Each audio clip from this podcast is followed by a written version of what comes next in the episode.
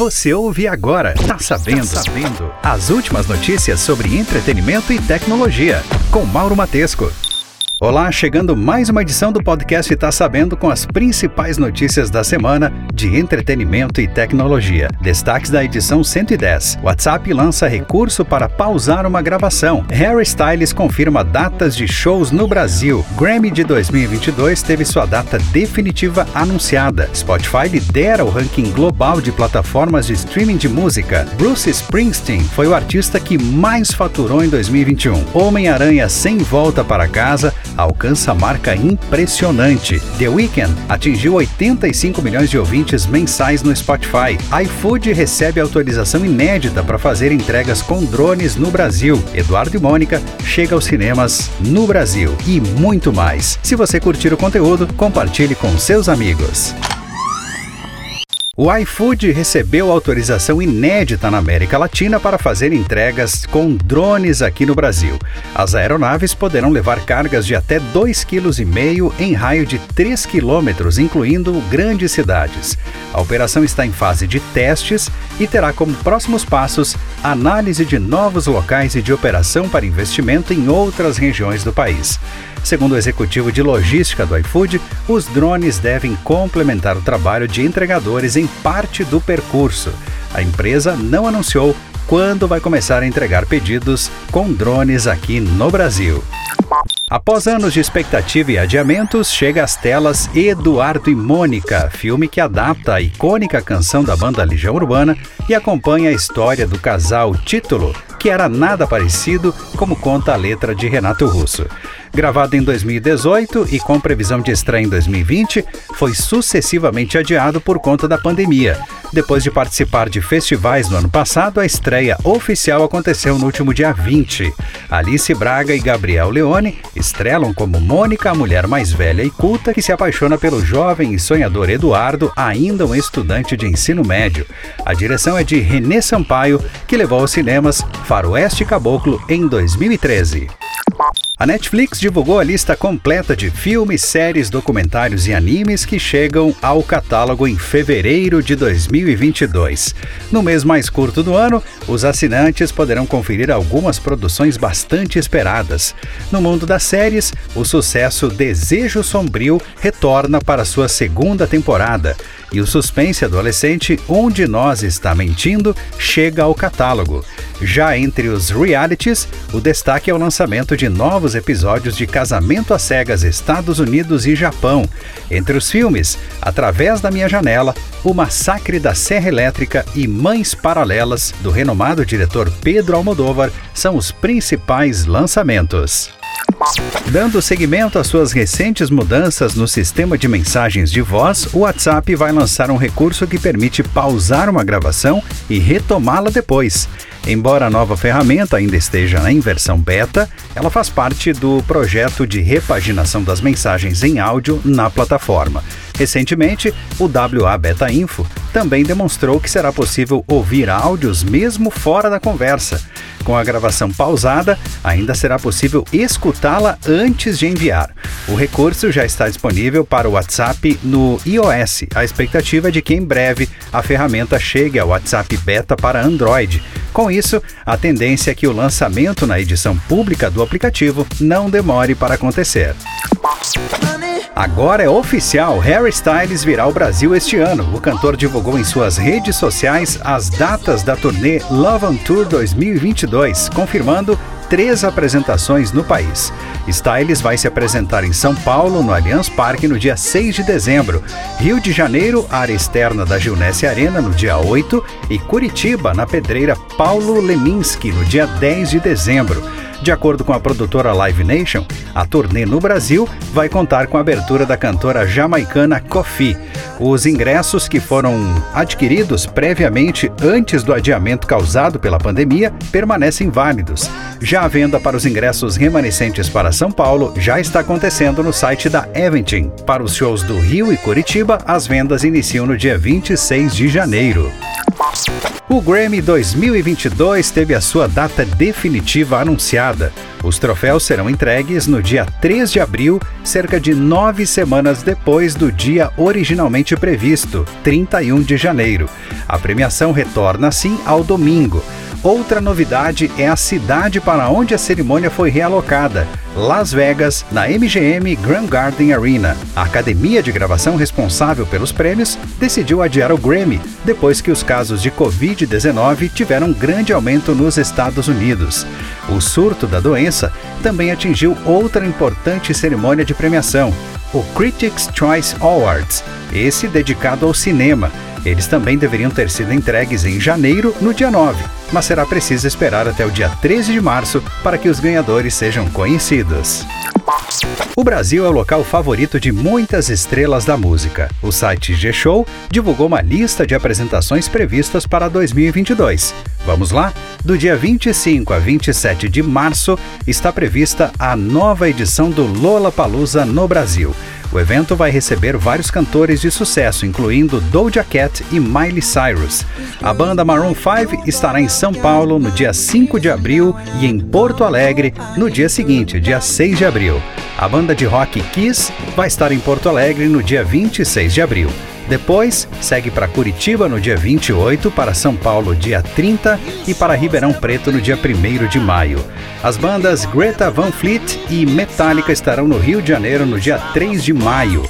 O quarteto coreano Card vem ao país pela primeira vez e tem shows marcados para 20, 21, 22 e 24 de julho.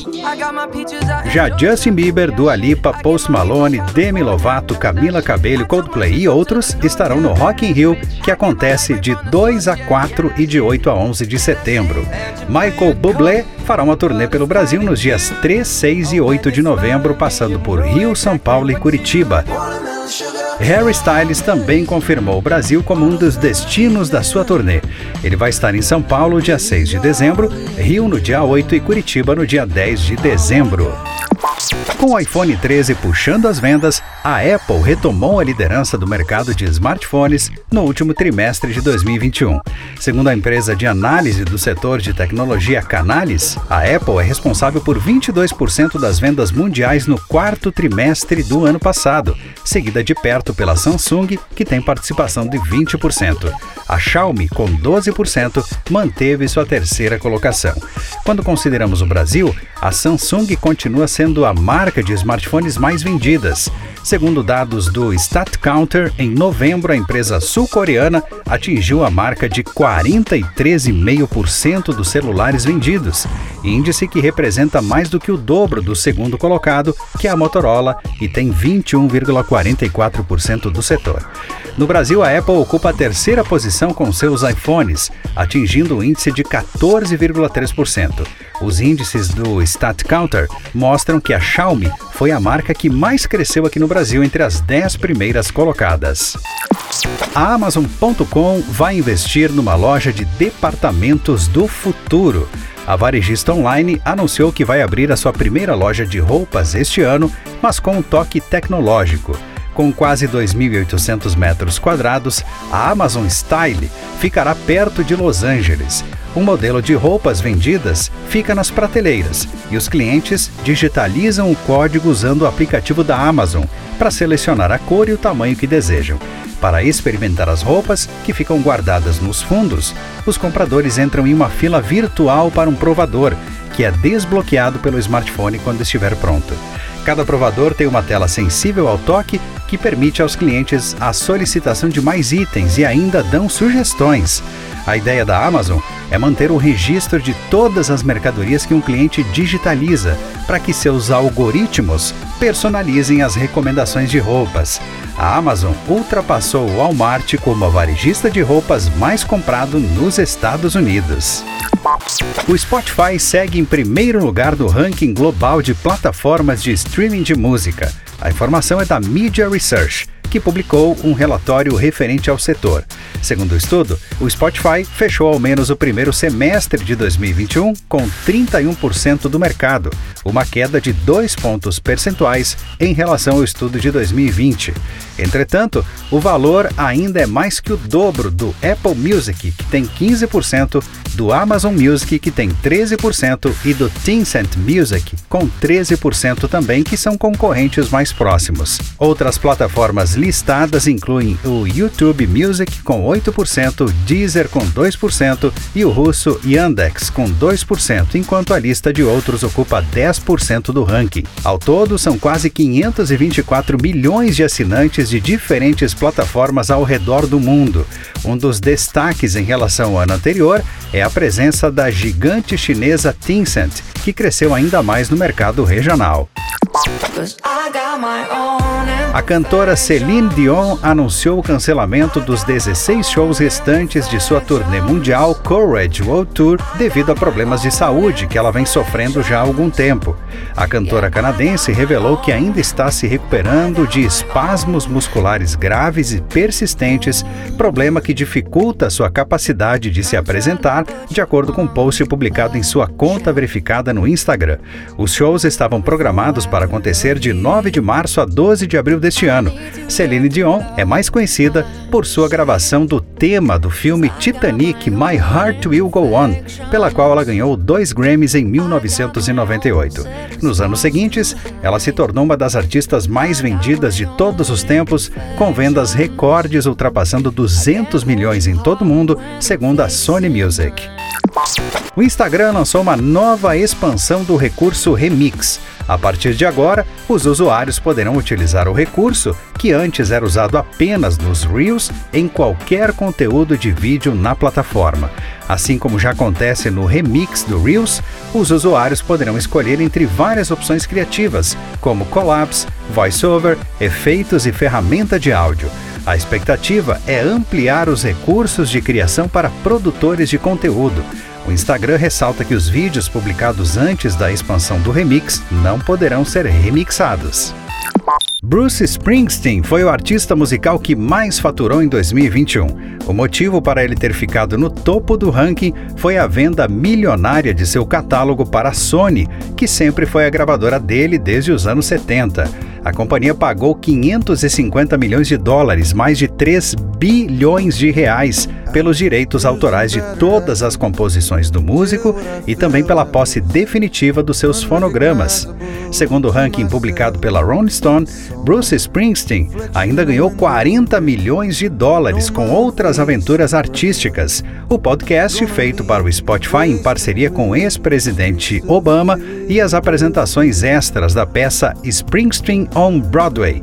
A grande maioria dos outros nove integrantes do Top 10 também ganharam muito dinheiro com a venda de seus catálogos. Apenas três nomes dos 10 mais não venderam seus catálogos: Jay-Z, Kanye West e Taylor Swift. O filme Homem-Aranha Sem Volta para Casa chegou à impressionante marca de 1 bilhão 630 milhões de dólares mundialmente. Somente nos Estados Unidos, o longa já arrecadou impressionantes 703 milhões de dólares e ultrapassou a bilheteria total de Pantera Negra, tornando-se a quarta maior bilheteria da história dos Estados Unidos. Além disso, após levar mais de 15 milhões de brasileiros aos cinemas e arrecadar quase 300 milhões de reais, o filme já é a segunda maior bilheteria da história do cinema nacional, ficando atrás apenas de Vingadores Ultimato. Lembrando que Homem-Aranha 3 continua em exibição nos cinemas nacionais. O cantor The Weeknd atingiu nesta semana um número inédito de ouvintes mensais no Spotify, 85 milhões. Agora, o artista é o segundo mais reproduzido na plataforma de streaming, atrás do canadense Justin Bieber, que possui pouco mais de 87 milhões, e na frente do britânico Ed Sheeran, que acumula cerca de 84 milhões. Como se tal marca não fosse suficiente, The Weeknd ainda quebrou um recorde da Billboard Global 200 ao emplacar simultaneamente 24 músicas na parada, o maior número de entradas de um artista masculino solo. No Reino Unido, o projeto de The Weeknd levou a melhor e estreou no topo da parada. Down FM é o quinto álbum de estúdio do artista The Weeknd e sucede o aclamado After Hours. Você ouviu? Tá sabendo.